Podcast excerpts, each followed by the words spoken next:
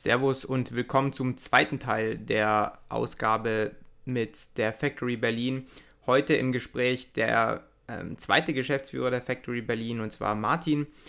Äh, wie in der letzten Folge bereits erwähnt, eigentlich war geplant, ähm, aus zwei Folgen eine zu machen. Allerdings waren die beiden Gespräche dann doch länger als geplant, weil die Gespräche super spannend waren. Deshalb empfehle ich auch, hört euch gern das Gespräch mit dem anderen Geschäftsführer Nico an. Super außergewöhnliche Persönlichkeit aber auch heute mit Martin einen super spannenden Gast im Podcast. Ich hoffe, ihr könnt ähm, aus beiden Folgen was mitnehmen und wünsche euch auch hier jetzt wieder mit Martin viel Spaß beim Zuhören. Ja, Martin, wie viel Zeit investierst du derzeit so in Musik und wie viel in die Factory Berlin? Also sehr wenig Zeit in Musik. Seit ich in der Factory arbeite, habe ich produktionstechnisch fast nichts gemacht. Einmal an Weihnachten hatte ich dann mir zwei Wochen genommen, die habe ich dann auch genutzt und ganz viel Musik produziert. Was ich aber seit Jahren mache, ich glaube, es sind jetzt bald, also auf jeden Fall über 20 Jahre, mache wöchentlich eine Radioshow. Die gibt es bei Sunshine Live, aber auch bei Global Ibiza Radio und in 15 weiteren Stationen weltweit und die mache ich jede Woche und das ist so eine Stunde ein Mix mit neuester Musik und das bedeutet, dass ich natürlich auch diese Musik anhöre davor. Das heißt, im Schnitt würde ich sagen, pro Woche sind es zwei Stunden jeden Sonntag, wo ich in der ersten Stunde neue Tracks anhöre und in der zweiten Stunde dann dieses Set mache. Das gibt es auch auf meinem Soundcloud. Und äh, ab und zu jetzt gibt es auch mal wieder ein paar Gigs zu spielen. Das war jetzt über Covid letztes Jahr ganz wenig, aber ich habe jetzt letzte Woche tatsächlich auf einem Festival gespielt, draußen Open Air und spiele diese Woche in Berlin im Sisyphos. Heißt, da äh, geht dann wieder ein bisschen die Musikgewichtung ganz leicht hoch. Die andere Frage war, wie viel Factory? Naja, wenn wir jetzt von 100% ausgehen und 100% sind nicht nur acht Stunden am Tag, sondern eher zwölf, sage ich jetzt mal, dann ist die Factory da bestimmt bei 80% Das Musik ist bei 3, 4, 5% und ansonsten gibt es ja noch Riverside Studios, wo ich einiges noch äh, nicht operativ, aber doch im Management mache und strategisch, aber da gibt es viele Schnittstellen zur Factory. Das heißt, es ist auch kein reines Riverside-Thema. Wir haben das ja als Joint Venture zusammengebracht und gibt noch so ein paar andere Dinge wie so Beiräte, wo ich drin bin oder eben auch Sachen, wo ich äh, mitgestalte am Rande, aber Factory ist 80 Prozent. Ja, sehr spannend. Äh, wie, sind diese Live äh, sind diese Shows, die du spielst wöchentlich, legst du da live auf oder ist das alles pre-recorded? Das, das wird pre, also wird recorded. Ich mache den Mix einmal live, also ich bastel den nicht, sondern ich nehme den tatsächlich einmal in einer Stunde auf, weil ich gemerkt habe, das ist das, was am schnellsten geht, weil ich da effektiv sein will. Und äh, es gibt ja auch andere, die so eine Show, so einen Mix in Ableton oder in anderen Software basteln, aber ich nehme die mhm. tatsächlich eine Stunde auf. Und da erfordert es, dass ich eben vorher auch die Tracks mir äh, angehört habe und weiß, was passt wie zusammen. Ich muss die ja so ein bisschen einsortieren auch damit man gutes Set spielen kann. Ja, die Factory Berlin, die kennen die Zuhörer und Zuhörerinnen, die bis hierhin gehört haben, ähm, auch schon, weil diese Folgen werden direkt hintereinander geschnitten. Oder ja, nacheinander geschnitten. Das heißt, es ist eine Folge letztendlich. Ähm, darüber werden wir trotzdem gleich sprechen. Dennoch würde mich interessieren, möchtest du vielleicht so ein bisschen über deine DJ-Karriere erzählen? Ähm, was, äh, was für Musik legst du auf und wo hast du schon aufgelegt, vor wie vielen Leuten, dass man da so einen Eindruck hat? Also ich habe Auflegen 1986 angefangen. Ja, jetzt könnt ihr nachrechnen, bin 51 dieses Jahr. Da war ich 16 und äh, hat während der Schule das äh, auf Schülerpartys und ähm, dann danach habe ich studiert Jura, eigentlich die ganze Zeit aufgelegt, habe dann mit Freunden angefangen Musik zu produzieren, die im Studio da schon ihre ersten Erfahrungen hatten und äh, ich eben aus der DJ-Perspektive da als Team mit dazugekommen bin, habe dann tatsächlich nebenher, neben dem Studium angefangen, Musik zu produzieren, auch die ersten Schallplatten rauszubringen und daraus wurde dann eine Karriere. Ich habe insgesamt, ich habe irgendwann aufgehört zu zählen, aber ich bin bei weit über 200 Releases. Da gab es auch einige erfolgreiche Releases mit Gold- und Platin-Alben in den Jahren danach. Wir haben, also wir sind Partner, wir haben Labels gegründet und Firmen, die so im Musik- und Medienbereich waren. Ich habe irgendwann mit eigenen Platten, also man produziert auch Platten für andere, aber eben auch seine eigene Musik, die ist elektronische Musik, das war die Frage von dir, elektronische Clubmusik, um genau zu sein. Mhm. Kann man auf Spotify übrigens finden unter meinem Namen. Äh, hab dann da ein paar ganz erfolgreiche Platten auch platzieren können und das hat mich dann um die ganze Welt geführt als DJ. Ich habe in allen Kontinenten getourt, habe auf vielen Festivals gespielt, ich glaube, die größte Menschenmenge, weil das war auch ein Teil deiner Frage, war wahrscheinlich die Love Parade 99, wo man auf einem Wagen vor, ich weiß nicht, Hunderttausenden von Menschen gespielt hat. Ansonsten, klar, gab es viele Festivals auf, auf Main Floors, für so eine Fusion oder andere Festivals, wo du halt 10, 20.000 Menschen bespielst. Mhm. Ansonsten bin ich eher derjenige, der viel in Clubs gespielt hat, so, ich sage jetzt mal Clubs zwischen drei, vier, 500 und 2000 Menschen. Und da habe ich eben von Australien, Asien, so Länder wie China, Russland, ganz viel Südamerika, also Lateinamerika, um genau zu sein, alles auch Nordamerika, Südafrika, Nordafrika. Also da bin ich so 15 Jahre sehr viel rumgeflogen, jedes Wochenende im Flieger äh, von Stadt zu Stadt, von Land zu Land und äh, habe dann 2012 allerdings die äh, bin ich nach Berlin gezogen von Stuttgart mit meiner Familie und da haben meine damals dann neuen Partner und ich, wir sind zu dritt, haben wir die Riverside Studios gegründet, wo wir mittlerweile 27 Tonstudios in Kreuzberg an der Spree haben, deswegen Riverside Studios gegenüber der äh, Eastside Gallery und da haben wir eine feste Community von 60 Künstlern und Songschreibern die eben von Sido über Capital Bra bis Game Sound und Filmscoring alles Mögliche da machen. Und das ist eine ganz tolle äh, Community aus eben Produzenten geworden, die auch weltweit äh, ganz guten Namen bekommen hat. Mhm. Und mit äh, wen bist du da auch so unterwegs, was andere DJs angeht? Also kennst du zum Beispiel so Leute wie die Kalkbrenners und so weiter ähm, auch persönlich? Ja, natürlich, klar. Also jemand, der so lange dabei ist wie ich, hat den Vorteil, dass viele von den Leuten, die entweder auch schon so lange dabei sind, mich natürlich genau deswegen kennen. Man kennt sich klar über so viele Jahre aus, spielt auf Festivals zusammen oder in Clubs und hat die Platten vom anderen viel gespielt. Da kennt man sich. Berlin ist natürlich eher auch ein großes Netzwerk. Mhm. Oder dann eben die Leute, die jünger sind, die dann vielleicht noch Platten von mir von früher kannten und dann äh, mich auch kennen, wie so ein bisschen so Mini-Urgestein. Klar, also weil du jetzt gerade Paul Kalkbrenner erwähnst, wir haben eine, äh, eine App zurzeit auch mitentwickelt oder entwickeln wir, die nennt sich Fanbase und da ist der Paul derjenige, mit dem wir das äh, als ersten großen Künstler zusammen machen. Deswegen habe ich da eine, eine, sehr gute Connection. Aber ansonsten haben wir auch bei uns in Riverside Studios auch tolle, äh, wir nennen die Residents, Richie Horton ist bei uns, Radio äh, Slave ist bei uns, wir haben äh, hier der Tassilo von Penport ist einer meiner Partner. Also klar, dass ich da ganz viele von den DJs natürlich auch persönlich kenne. Ja, ich finde das äh, mega interessant und mega spannend. Also da kommt so ein bisschen so der Fanjunge in mir raus. Vor, vor fünf Jahren vor allem wäre ich da, glaube ich, auch nochmal krass durchgedreht. Ähm, mittlerweile hat es ein bisschen nachgelassen. Bei dir äh, hat sich das durchgezogen und du hast auch schon verschiedene ähm, Projekte nebenher auch angesprochen. Ähm, du hast Jura studiert tatsächlich. Ähm, mit Jura, da konnte ich jetzt noch keine Verbindung zu deiner Vergangenheit finden. Vielleicht das Einzige ist vielleicht das Lizenzgeschäft in, in der Musikbranche. Ähm, was was gab es da? Ähm, was hast du da so noch nebenher, neben der Musik damals gemacht? Oder war das wirklich hauptberuflich?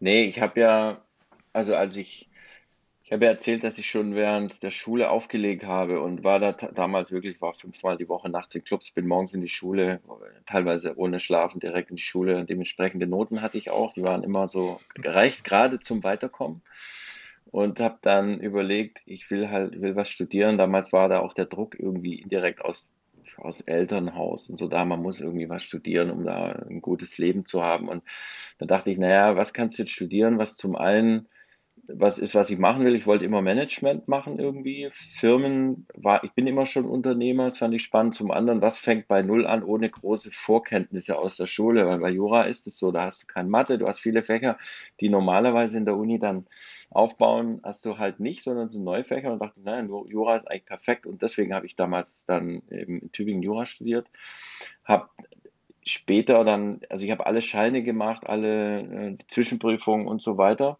Bin dann aber kurz vorm Examen, ich habe noch das Repetitorium gemacht, bin, bin ich raus, weil ich mit meinem damaligen Partner eine Firma hatte, die lief schon ziemlich gut. Wir hatten Angestellte und da war irgendwie für mich klar, ich kann jetzt nicht beides machen. Also entweder sitze ich mich jetzt nochmal ein Jahr hin und lerne richtig auf Staatsexamen, auf das erste, oder ich kümmere mich jetzt gerade um die Firma, wo ich halt natürlich auch voll mit drin war und dachte, na, dann machst du halt später das Examen noch. Ne? Und wie es dann ausging, ist klar.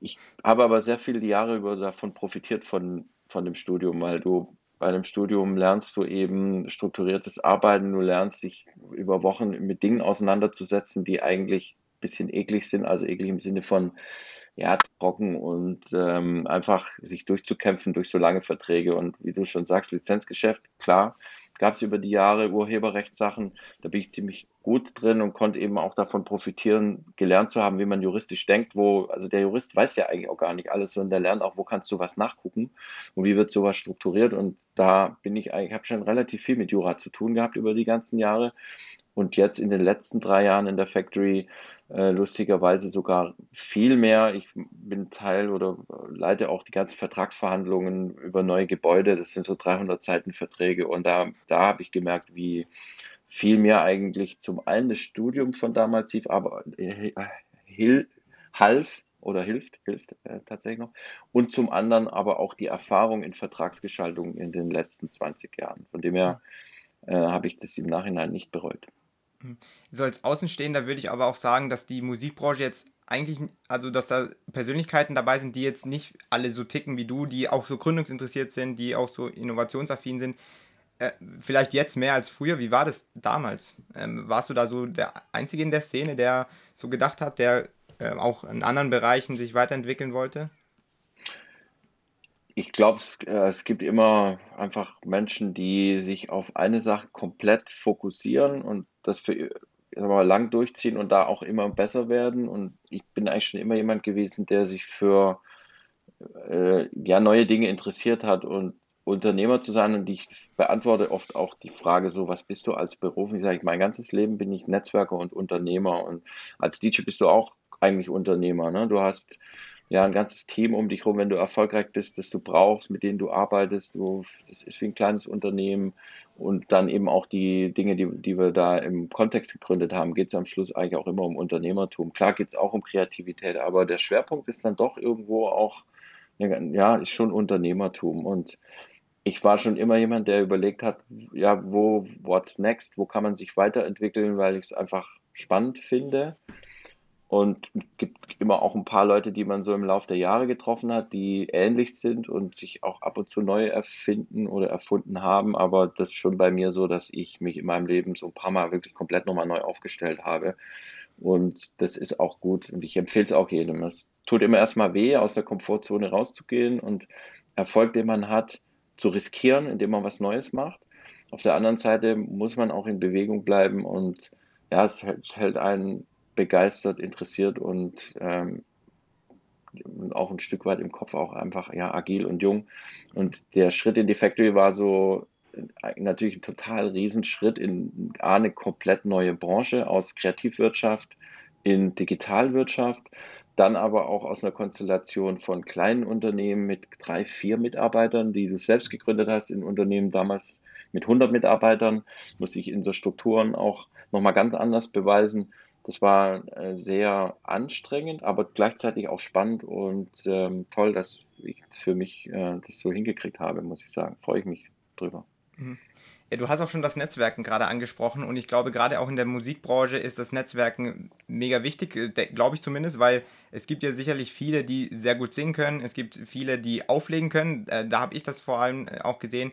Klar, ein DJ ist jetzt nicht nur jemand, der jetzt nur auflegt, der tut primär auch produzieren, aber wenn man jetzt nur auflegt, da gibt es natürlich etliche, die das machen und da ist das Netzwerken sehr wichtig. Ähm, wie, wie, äh, wie also jetzt, wo du auch ein eigenes Studio hast, worauf achtet ihr, was bietet ihr da den, äh, den Sängern, den Produzenten ähm, am meisten? So ist das eher ein Netzwerk oder schaut ihr wirklich, äh, wie tut man das vermarkten, äh, wie kann man da eine höhere Qualität reinbringen, was ist da so euer größter Mehrwert?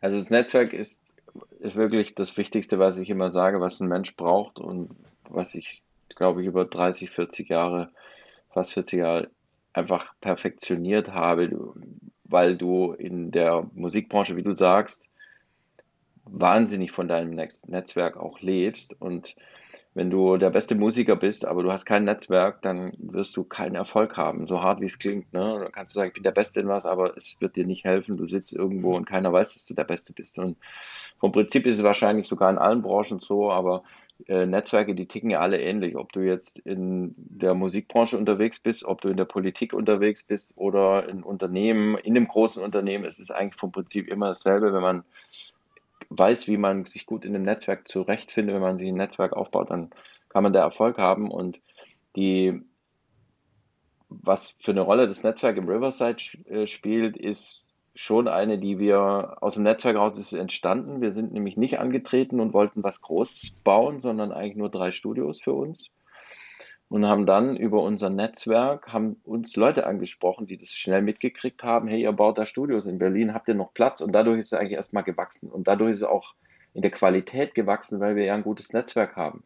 Das so, ich habe da im Nachhinein auch viel drüber nachgedacht, weil wir das nicht geplant so umgesetzt haben, sondern es halt passiert. Und warum ist es dann auch erfolgreich im Sinne der ähm, Protagonisten, die da drin sind, geworden? Naja, weil wir eben gutes Netzwerk haben, auch aus dem Gefühl heraus, nicht jedem einfach der einen Raum gesucht hat, den gegeben haben, sondern wir haben geguckt, wer passt denn da rein, auf wen haben wir Lust und da passiert immer viel mehr als nur Bauchgefühl, sondern es ist ja immer so eine Mischung aus Erfahrung und, äh, und Daten, die man eigentlich so hat und sagt aus dem Gefühl raus, das ist der Richtige, die Richtige und in Wahrheit passiert da eben mehr und wir haben auch aktiv Leute angesprochen, die, wo ich Leute angerufen haben und gesagt, ey, wir bauen hier was Cooles in Berlin, willst du nicht herziehen? Ich wollte gar nicht nach Berlin. Ne? Und dann äh, kamen tatsächlich ein paar aus anderen Städten in Deutschland und sind immer noch da und sagen, wow, toll, dass ich Teil in diesem Netzwerk bin. Und als wir es am Anfang dann eben aufgebaut haben, habe ich vor allem viel darüber nachgedacht, was kann denn der Mehrwert sein? Das war die Frage von dir, was wir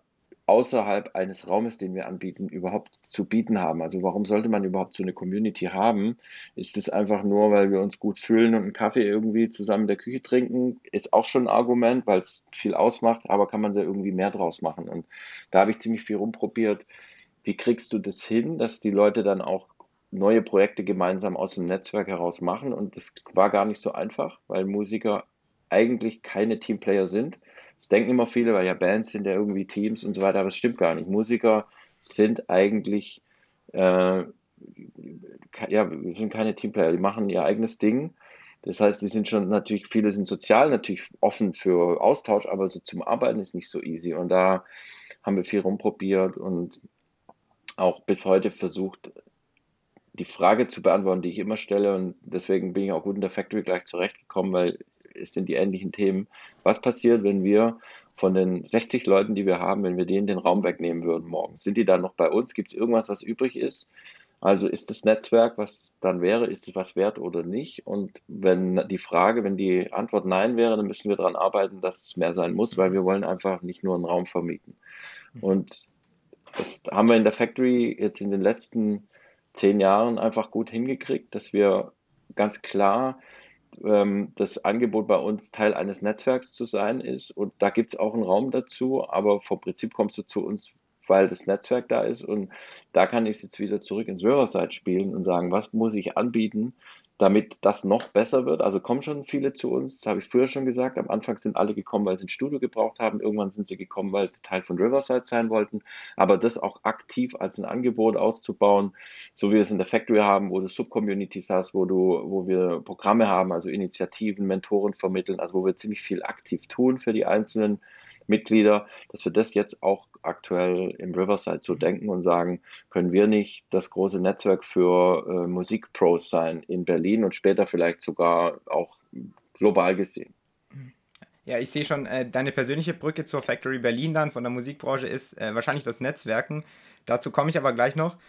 Ich stelle mir immer die Frage, wie beginnt denn jemand, weil hier auch sehr viele junge Leute zuhören, wie beginnt man mit dem Netzwerken? Weil auch gerade so als äh, Sänger, vielleicht hört jemand zu, der insgeheim Sänger werden möchte, in seinem Kinderzimmer bisher immer nur gesungen hat und sich denkt, ja, es gibt so viele, die gut singen können, wie, wie soll, warum sollte jetzt irgendein bekannterer Sänger mit mir reden wollen? Also wie beginnt man denn mit dem Netzwerken? Genau, das ist auch was, was ich mir wünschen würde, dass in Schulen sowas äh, tatsächlich jungen Menschen beigebracht werden würde. Das sind äh, sowas findet ja überhaupt nicht statt. Und es geht gar nicht darum, erstmal nur bekannte Sänger oder Sängerinnen oder andere kennenzulernen, sondern erstmal geht es darum, überhaupt Kontakte zu haben. Und es fängt mit dem ersten Schritt an, dass man überlegt, was habe ich denn eigentlich schon an Netzwerk? Und junge Menschen denken, ich habe ja gar kein Netzwerk. Ne? Mein Sohn kam irgendwann zu mir, ich habe drei Kinder und der eine, der ist 19 und sagt, naja, aber ich, du hast ja ein Riesennetzwerk, ich habe es ja noch gar nicht. Und dann sage ich, siehst du, das stimmt gar nicht, weil Netzwerk bedeutet ja, mein Netzwerk ist ja dein Netzwerk, weil hm. ich bin ja schon dein Netzwerk als dein Papa. Und das heißt, dass mein Netzwerk mit dir direkt connected ist. Und das ist ja nichts Schlechtes zu sagen, ich nutze das Netzwerk vor meinem Vater, weil es ist ja genauso mein Netzwerk. Und es kann sein, dass du nachher vielleicht dich in dem Netzwerk schlecht verhältst, weil du äh, nur was von Leuten willst und dich nie meldest und so weiter. Also wenn ich dir dann äh, später ein bisschen erzähle, wie kann man so ein Netzwerk pflegen, dann kannst du es natürlich auf jeden Fall auch erfolgreich nutzen. Und ich glaube, der erste Schritt ist mal aktiv nachzudenken, was habe ich denn eigentlich schon für ein Netzwerk? Und es ist in fast allen Fällen viel größer, als man denkt. Und der zweite Schritt ist dann, wie kann ich jetzt in dieses Netzwerk reingehen? Wie kann ich es denn für mich nutzen?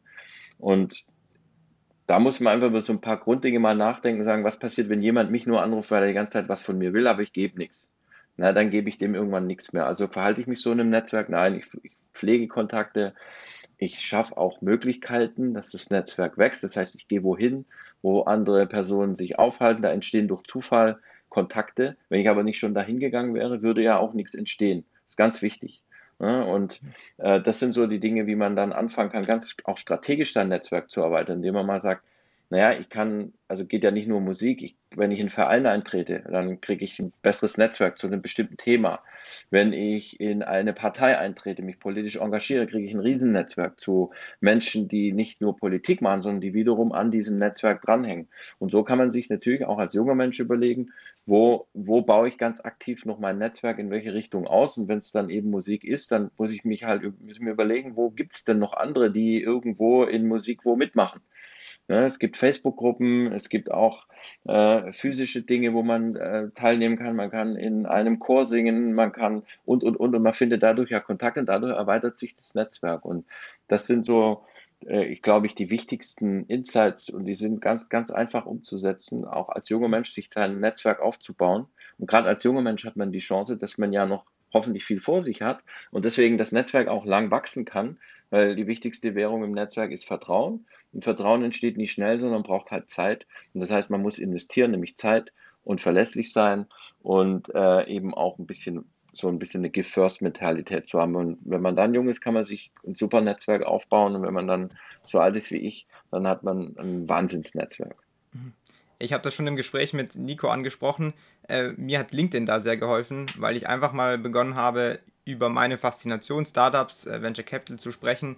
Und so konnte ich auch mein Netzwerk erweitern. Also sei es, äh, wenn man das quantifizieren möchte, mit äh, LinkedIn-Kontakten, das jetzt nicht unbedingt enges Netzwerk ist, aber dann tauscht man sich doch mal mit dem einen oder anderen aus und so kann man das auch sehr gut machen, ohne dass ich jetzt große Erfahrung habe.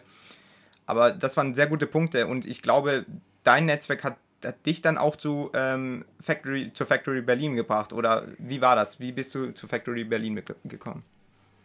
Richtig, also Netzwerke bringen ja einen immer irgendwo hin.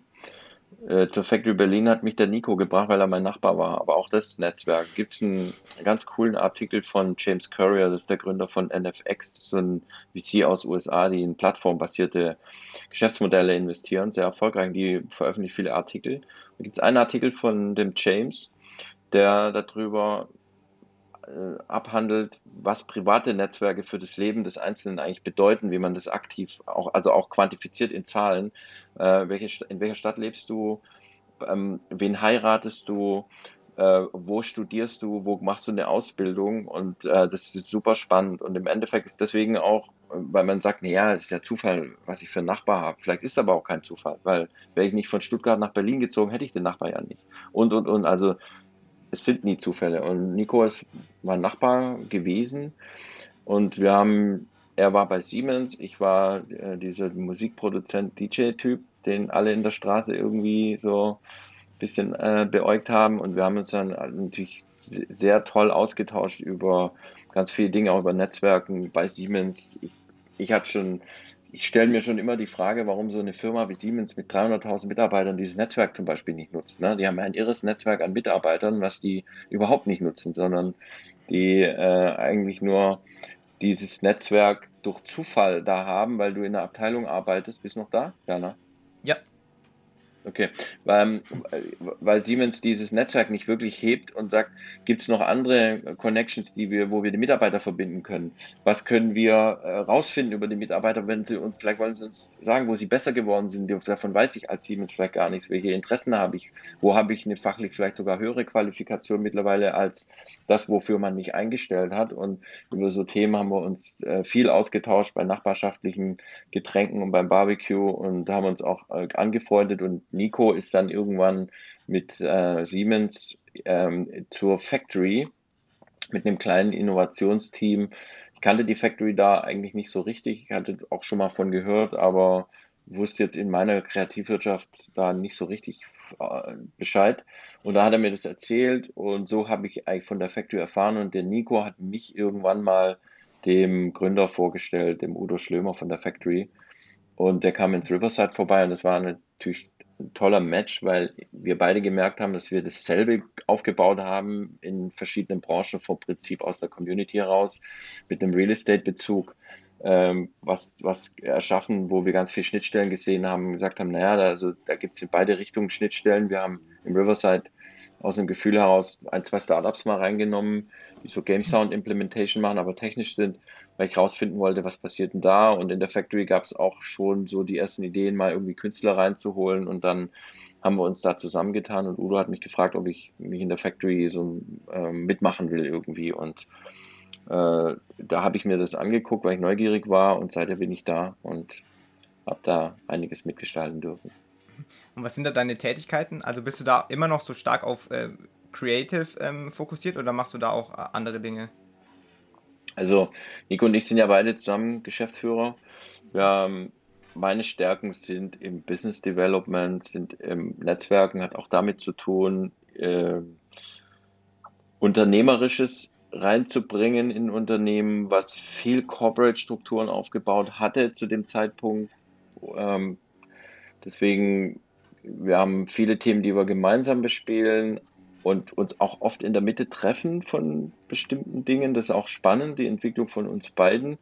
Nico, der eben aus großen Corporate-Strukturen kommt und ich, der aus der freien Wirtschaft kommend, da oft die verschiedenen Blickwinkel reingebracht haben, auch bin ich vielleicht derjenige, der mal den Input gibt, Dinge auszuprobieren, die vielleicht nicht jeder tun würde, egal ob es um Hiring geht oder auch ob, es um Produkte geht oder auch Community. Also ich habe von Anfang an die Verantwortung für die Community übernommen. Das war von Anfang an mein Thema. Ich habe das Thema Software übernommen. Ich habe auch mal früher auch mal programmiert, ganz früher, schon lange her, aber ich habe ein Verständnis für Software, aber vor allem auch für Produkt. Und mittlerweile, wo wir uns klar aufgeteilt haben, ist, dass ich, wenn es um die Expansion geht, die wir gerade machen, dass ich ähm, die neuen Standorte verhandle und ähm, da auch mit dem Team reingehe. Ich habe tatsächlich über andere Projekte vier Jahre viel äh, Erfahrung sammeln können im Real Estate, auch im Entwickeln von Standorten. Da bringe ich so meine Erfahrungen mit rein und da haben wir uns ganz gut so aufgeteilt.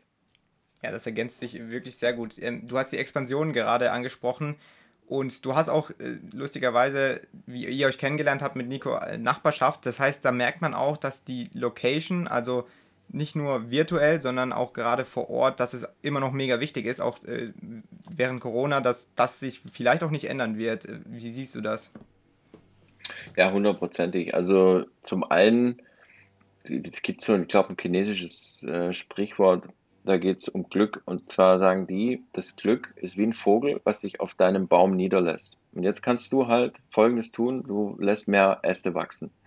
Und die Äste sind wie so Opportunities. Und das bedeutet, wenn ich wohin gehe und habe Möglichkeiten, Leute zu treffen, ist nachher vielleicht nicht Glück, dass ich jemanden getroffen habe, sondern ich habe einfach nur viel genug Äste da wachsen lassen. Und ich glaube, dass das eben im, im Offline- und physischen Bereich zum einen ist es viel einfacher, weil ich kann auf Events gehen, auf Veranstaltungen, Partys. Ich kann auch irgendwo mir äh, Keynotes anhören, wo man danach eben auch Leute trifft und nicht nur, ich schalte mich online rein und bin dann weg, wenn es aus ist. Und zum anderen glaube ich, dass diese äh, physische Connection zwischen Menschen schon auch wichtig ist. Ich sage nicht, dass man nicht digital auch Möglichkeiten hat. Nee, die hat man auch, aber ich glaube, es ist halt beides wichtig, dass du, es fühlt sich einfach anders an, wenn man in einem Raum sitzt und man nochmal anders interagiert für das Thema Trust, Vertrauen und sich kennenlernen, dass man irgendwie merkt, okay, da stimmt die Chemie und so weiter. Deswegen, ja, ich glaube auf jeden Fall, dass es ähm, ein Mix aus beidem ist sicherlich immer gut. Ne? Durch die digitale Welt hast du auch ganz andere Möglichkeiten, Menschen kennenzulernen, die woanders auf dem Planeten sitzen. Ich war, ich sage immer, ich hatte Glück, dass auf einmal durch MP3s Menschen in Südamerika meine Musik gehört haben, wo Schallplatten zu teuer waren und das hat mich da erfolgreich in diesen Ländern gemacht. Es wäre nicht gegangen. Also man muss da auch immer die, die andere Seite sehen und mhm. toll ist immer, wenn man ja einfach, einfach beide Welten irgendwie nutzen kann. Und wie wollt ihr das bei der Factory Berlin machen? Also klar, ihr zieht jetzt nochmal nach Hamburg, ähm, macht da einen Standort auf. Äh, wie, wie geht ihr das Ganze online an? Also wir haben ja online unsere auf Slack unsere Communities, da haben wir jetzt über 2000 aktive Mitglieder und das ist aufgeteilt in Sub-Communities, die themenbezogen sind, die nennen wir Circles. Das ist zum Beispiel ein Blockchain Circle oder KI gibt es, gibt ein Artist Circle, gibt aber auch ein Sustainability Circle und das sind ähm, muss man sich so ein bisschen wie so moderierte Foren vorstellen, weil wir in der Factory generell ein Bewerbungsverfahren haben, ist es nicht wahllos, was für Leute da drin sind, sondern wir suchen ja vorher die Leute aus, die, wo wir glauben, die passen so grob zusammen in einer Community.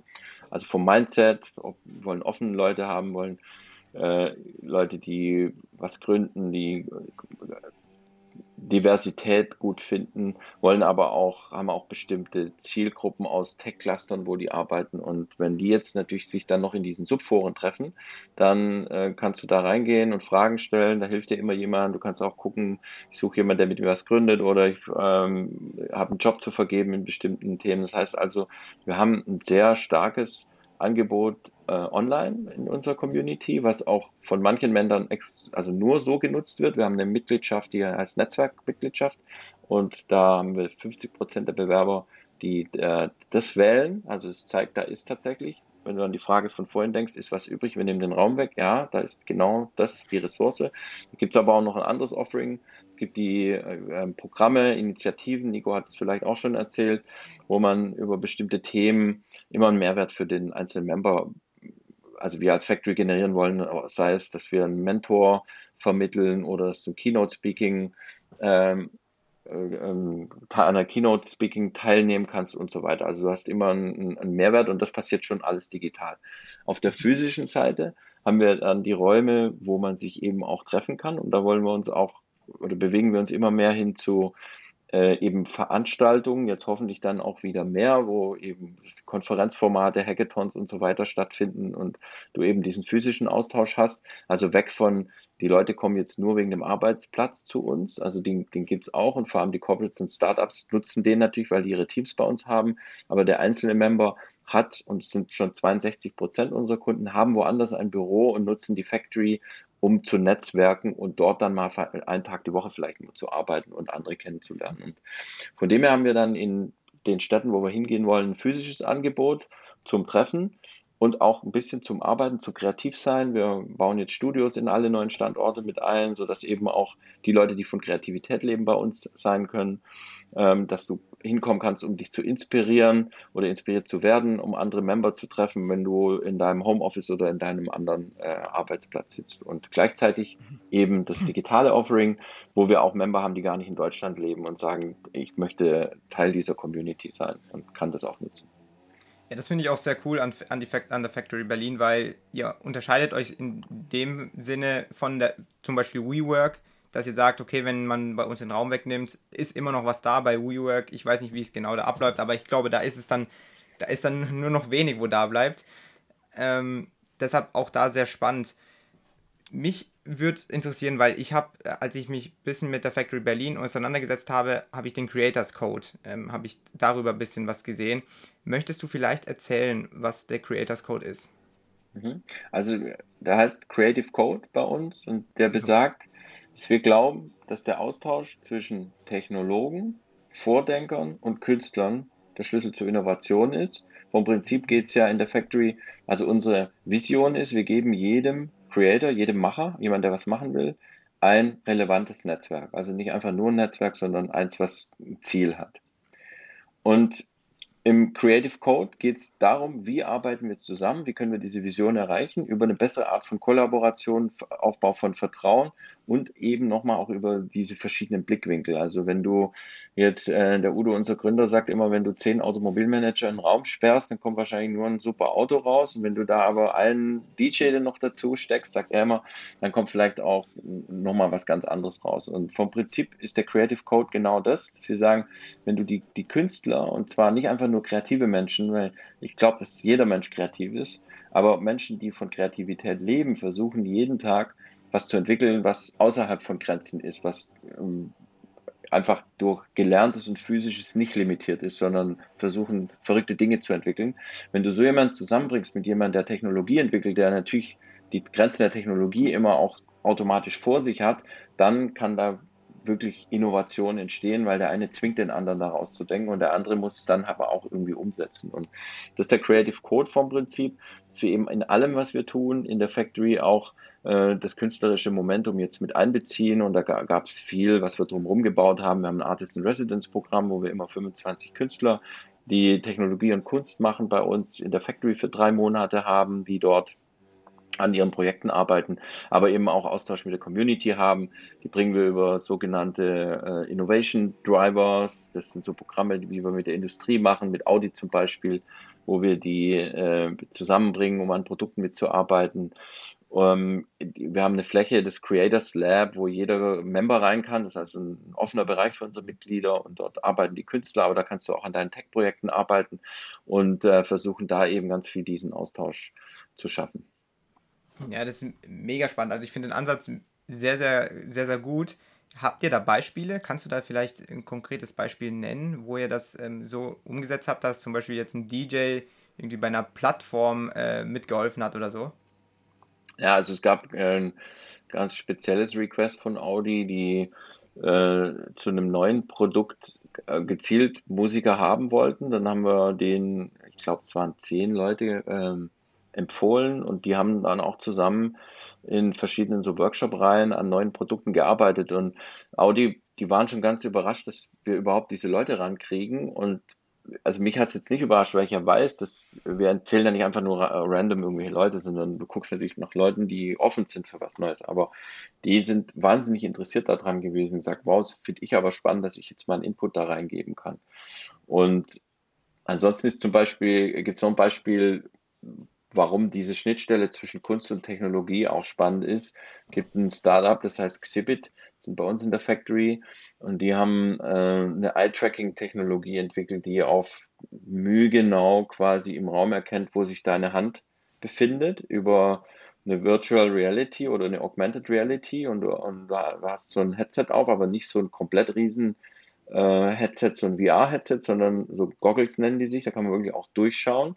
Und über ihren Eye-Tracking-Algorithmus erkennt dann, wie gesagt, eben, ähm, wo du hinguckst, bis auf Mühe genau, wo ist deine Hand. Und daraus haben sie so ein virtuelles Kunstthema entwickelt, dass du in Räumen virtuelle Kunst platzieren kannst, die halt immer an derselben Stelle steht, auch wenn jemand anders in den Raum reinkommt.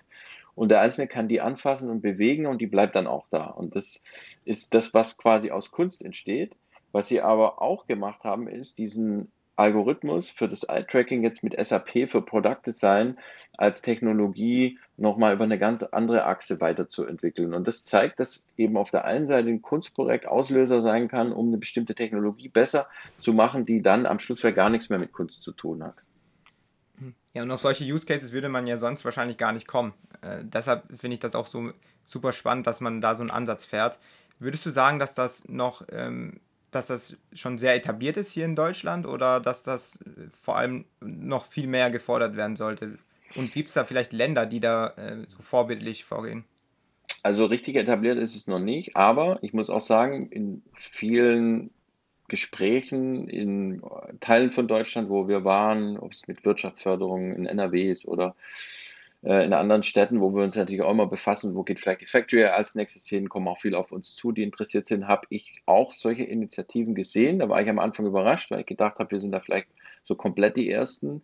Sind wir nicht. Unsere Stärke ist allerdings, dass wir die Künstler rankriegen. Das war das Feedback von anderen Initiativen, die sagen, die Industrie hat ganz großes Interesse an so Programmen. Mhm. Sie hatten sich immer schwer getan, Künstler dafür ranzukriegen. Das, da, da sind wir gut drin.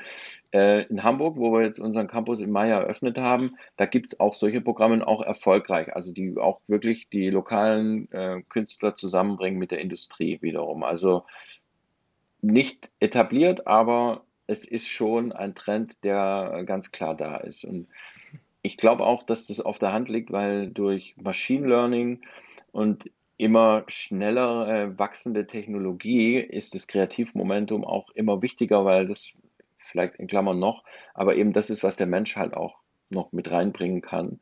Und du immer weniger Deep Tech brauchst, um vielleicht neue Dinge zu entwickeln, aber die Kreativität, um ein neues Produkt zu entwickeln, die kommt eben von uns, von uns Menschen. Und deswegen glaube ich auch an zum Teil Verschmelzung von Kreativwirtschaft und Digitalwirtschaft. Ist so eins der Themen, was ich in den letzten Jahr, Jahr für mich so entdeckt habe.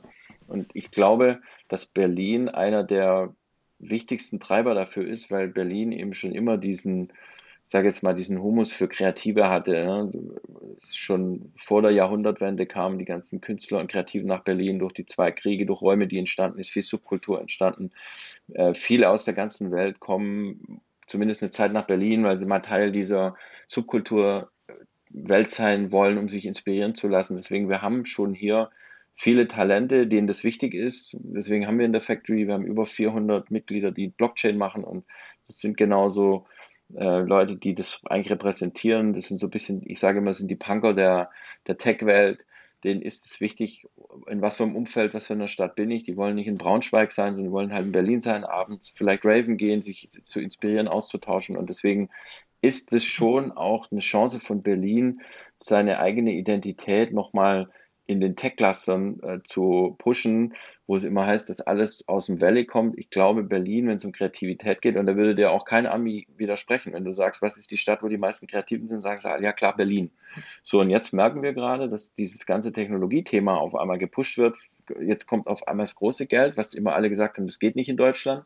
Na, wir haben Gorillas, Verivox und so, auf einmal drehen die alle so die Riesenrunden, also die holen alle ziemlich viel Funding und dann kommt dieses Kreativmomentum dazu, dass die Leute hier sind, glaube ich, dass du hier speziell zu dem Thema ein, ein Riesenpotenzial hast. Ja, also man kriegt ja auch immer, man bekommt ja immer wieder mit in Berlin mit diesen außergewöhnlichen Partys. Das heißt, ähm, das kann ich auf jeden Fall nachvollziehen, dass da sehr viele Kreative unterwegs sind. Aber ist das nicht vielleicht auch ein Problem, weil man eben dahin geht, wo sowieso schon viel los ist? Und gerade ich, ich sitze hier zum Beispiel im Süden Deutschlands, Baden-Württemberg, hier gibt es jetzt nicht solche Cluster. Ähm, würdest du sagen, es ist gut, dass es solche Cluster gibt oder dass es lieber ähm, eher dezentral ablaufen würde, dass vielleicht in jeder Stadt irgendwie ein bisschen was ähm, abgehen würde, sag ich mal? Oder glaubst du, also es wird sich auch in Zukunft so entwickeln?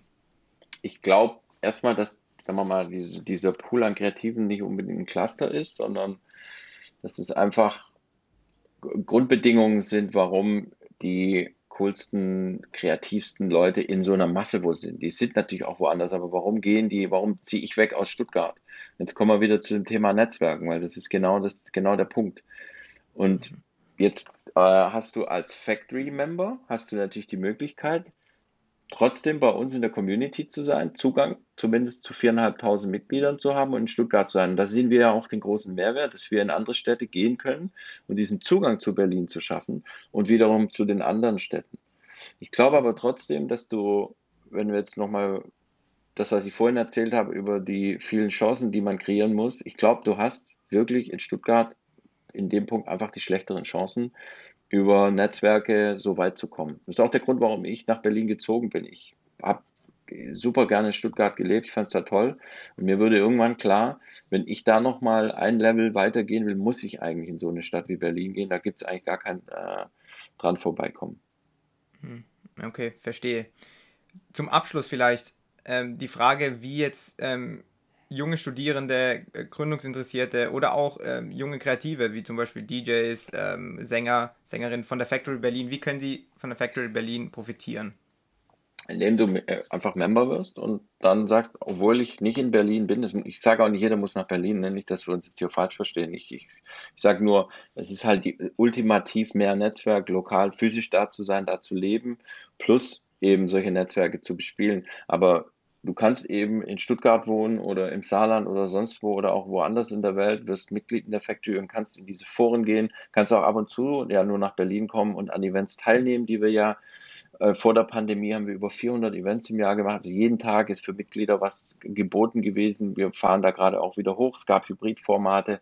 Also du kannst natürlich von außerhalb wenn du Teil dieses Factory-Netzwerks bist, Zugang zu den ganzen Leuten haben. Du kannst dich connecten, du kannst die Angebote nutzen, du kannst Mentoren finden und dadurch äh, bekommst du eben zusätzliche Ressourcen, egal ob du in Berlin wohnst oder nicht. Ja, abschließend dann noch die Frage, die ich jeden stelle. Ähm, jetzt wirst ich weiß wahrscheinlich schon, wie du antworten wirst. Ich stelle nämlich immer die Frage, wie du, wie du dich persönlich immer weiterentwickelst, wie du dich in neue Themen einarbeitest. Wahrscheinlich über dein Netzwerk, in dem du mit Leuten sprichst. Aber gibt, ähm, liest du auch gerne, hast du bestimmte Buchempfehlungen gerade für junge Gründungsinteressierte oder junge Kreative? Also ja, also klar Netzwerk, aber nicht nur. Also das, das stimmt schon, man muss immer erstmal ins Netzwerk denken und sagen, wer kann mir was zu erzählen. Das ist halt einfach der beste Weg, nicht der einfachste, ist der beste Weg. Trotzdem bin auch ich jemand, als ich in der Factory angefangen habe, war ich neu in der Tech-Welt. Ich hatte halt null Ahnung von irgendwelchen Startups, Gründungen, VCs. Ich habe mir äh, erstmal ganz viele Newsletter abonniert von irgendwelchen Zeitungen, TechCrunch, wie die alle heißen. Aber es war wie meine Hausaufgabe. Jeden Tag lese ich mir die ganzen Newsletter durch. Ich habe ganz viel bei Google nachgelesen und ich lese auch viele Bücher, äh, so Gründergeschichten von Leuten, die erfolgreich sind äh, eins der besten Bücher fand ich Delivering Happiness hier von dem ähm, äh, Zappos. Das ist so, das ist das, was Zalando in Deutschland äh, kopiert hat, die dann später an Amazon äh, geexitet haben, was ich an dem Buch toll fand. Ich höre die Bücher immer beim Laufen. Ich laufe viel jeden Morgen und habe nicht so viel Zeit zum Lesen, aber ich will Bücher früher viel gelesen, aber ich höre mir die an. Toll war, dass bei dem Buch, der, der das Buch geschrieben hat, das auch selbst gesprochen hat. Das fand ich sehr, sehr gut. Und es ist einfach eine Wahnsinnsgeschichte. Der hat schon, eine, der hatte davor eine Firma und dann die zweite ähm, äh, Netscape hat er vorgegründet. Das war auch ein Browser. Ähm, und hat dann eben diese Firma aufgebaut. Und da kann man immer wahnsinnig viel lernen aus Unternehmertum, aus Start-up-Sicht. Und da gibt es ja die ganzen einschlägigen Bücher von Phil Knight, also Gründer von Nike, über Elon Musk. Ich denke, dass man über so Biografien ganz viel lernen kann. Ansonsten habe ich natürlich auch immer geguckt, einfach gibt viele Bücher in diesen ganzen Bereichen, die oft die Bestsellerlisten sind. Die 1%-Methode war ein cooles Buch, finde ich, äh, wo man drüber lernen kann, wenn du eben alle Bereiche nur ein Prozent verbesserst, dass du dann in vielen Dingen viel besser wirst und der vor allem auch erklärt, wie das Gehirn funktioniert, um über kleine Routinen neue Habits im positiven Sinne einzubauen und schlechte Habits rauszukriegen. Also da lese ich tatsächlich viel oder höre es mir dann an und gucke viel. Aktuell höre ich extrem viele Podcasts. Äh, ich habe ganz viele, ja, natürlich News-Podcasts. Ich höre die BBC Global News jeden Morgen. Das finde ich gut. Da hast du so in 20, 30 Minuten eigentlich so, so World News in allen Bereichen ziemlich gut. Dann höre ich so Börsen-Podcasts von der Welt. Dann habe ich, bin großer Fußballfan, ich habe viele Fußball-Podcasts abonniert, die ich äh, mir gern anhöre. Auch da nimmt man viel mit, weil du viel über Interviews mit Persönlichkeiten. Oliver Kahn hat zum Beispiel ein super Buch geschrieben, hätte ich nie gedacht, weil schätzt man vielleicht immer so ein bisschen anders ein. Ein richtig gutes Buch über Motivation äh, geschrieben, kann ich echt auch hundertprozentig empfehlen. Und ja, also es ist immer so ein Mix aus den verschiedenen Themen, wie ich mich da weiterentwickle. Und es gibt dann halt viel Input. Und da ich immer sehr offen bin für neue Dinge, entwickelt sich meistens dann auch irgendwie was Neues daraus. Ja, ich hoffe, die Zuhörer und Zuhörerinnen können hier mit mir auch lernen bei diesem Podcast. Ähm, dir, Martin, vielen Dank äh, für die Teilnahme. Wir könnten uns jetzt bestimmt auch noch stundenlang über Fußball unterhalten, aber äh, das lassen wir jetzt vielleicht mal. Ähm, vielen Dank dir. Ich glaube, da waren sehr, sehr gute Punkte, sehr, sehr besondere, sehr, sehr besondere Folge. Einerseits, weil es die Doppelfolge ist mit Nico, andererseits auch, weil man hier so einen Kreativen mal mit am Start hat, der auch als DJ äh, aktiv war. Also super spannend. Vielen, vielen Dank und ähm, ja, ich hoffe, hoffe, bis bald. Cool, ja, also sehr gute Fragen. Hat mir sehr viel Spaß gemacht und wir machen das dann mal irgendwann über Fußball. Da bin ich dabei. So,